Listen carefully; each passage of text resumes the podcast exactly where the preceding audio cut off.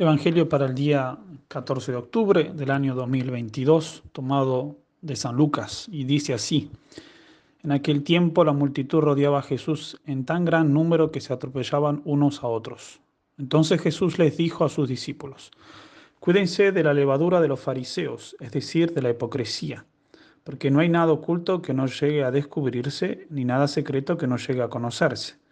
Por eso, todo lo que ustedes hayan dicho en la oscuridad se dirá a plena luz, y lo que hayan dicho en voz baja y en privado se proclamará desde las azoteas.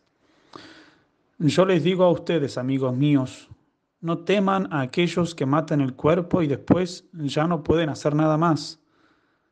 Les voy a decir a quién han de temer. Teman a aquel que después de darles muerte los puede arrojar al lugar de castigo. Se lo repito, a él sí tienen que temerlo. ¿No se venden cinco pajarillos por dos monedas? Sin embargo, ni, ni de uno solo de ellos se olvida Dios.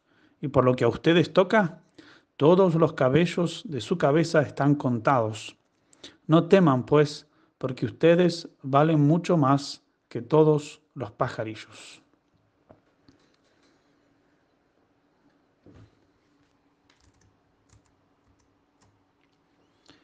Todos sabemos muy bien que San Juan Pablo II comenzó su pontificado exhortándonos a no tener miedo. En la misa de inauguración de su pontificado gritó a grande voz, no tengáis miedo, no tengáis miedo. Todos hemos escuchado ese grito de valentía que nos invitaba a grandes empresas. Pero no todos conocíamos el porqué, tal como lo explicó él mismo en su libro Cruzando el umbral de la esperanza. Dice así, ¿Por qué no debemos tener miedo? Porque el hombre ha sido redimido por Dios. Mientras pronunciaba esas palabras en la plaza de San Pedro, dice el Papa, tenía ya la convicción de que la primera encíclica y todo el pontificado estarían ligados a la verdad de la redención. En ella se encuentra la más profunda afirmación de aquel no tengáis miedo. He aquí entonces la razón por la cual no debemos tener miedo y ser hombres de confianza, el hecho de la redención. Es decir, que si Dios se ha hecho hombre y ha muerto por mí, yo no puedo sino tener absoluta confianza en Él, encomendándole a Él toda mi persona, mis problemas y necesidades. Él murió por mí. ¿Cómo entonces Él nos encargará de mí con denodado cuidado? De aquí que San Pablo diga tan bellamente, él que no se reservó a su propio Hijo, sino que lo entregó por todos nosotros, ¿cómo no nos dará todo con Él?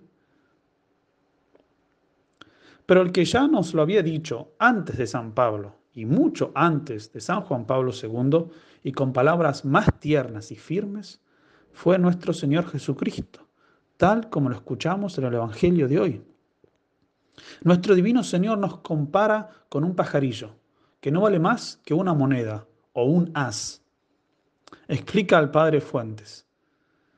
El as era la moneda mínima romana que valía la decimosexta parte de un denario, que era el salario de un día de trabajo.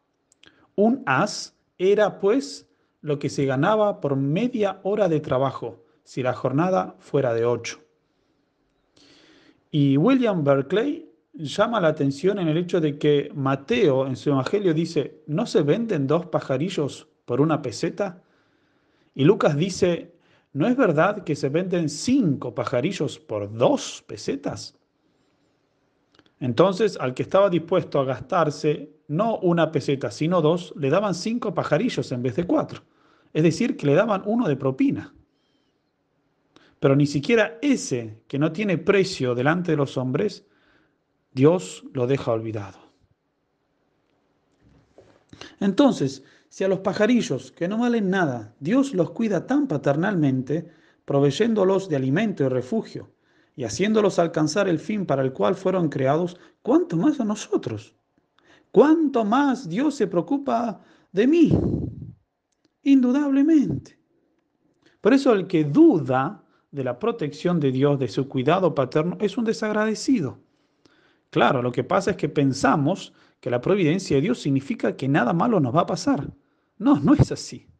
Significa que todo lo que sucede, bueno o malo, es para nuestro bien, si lo sabemos vivir con paciencia y buscando en toda la voluntad de Dios. Todos los acontecimientos de nuestra vida entran dentro del plan de Dios.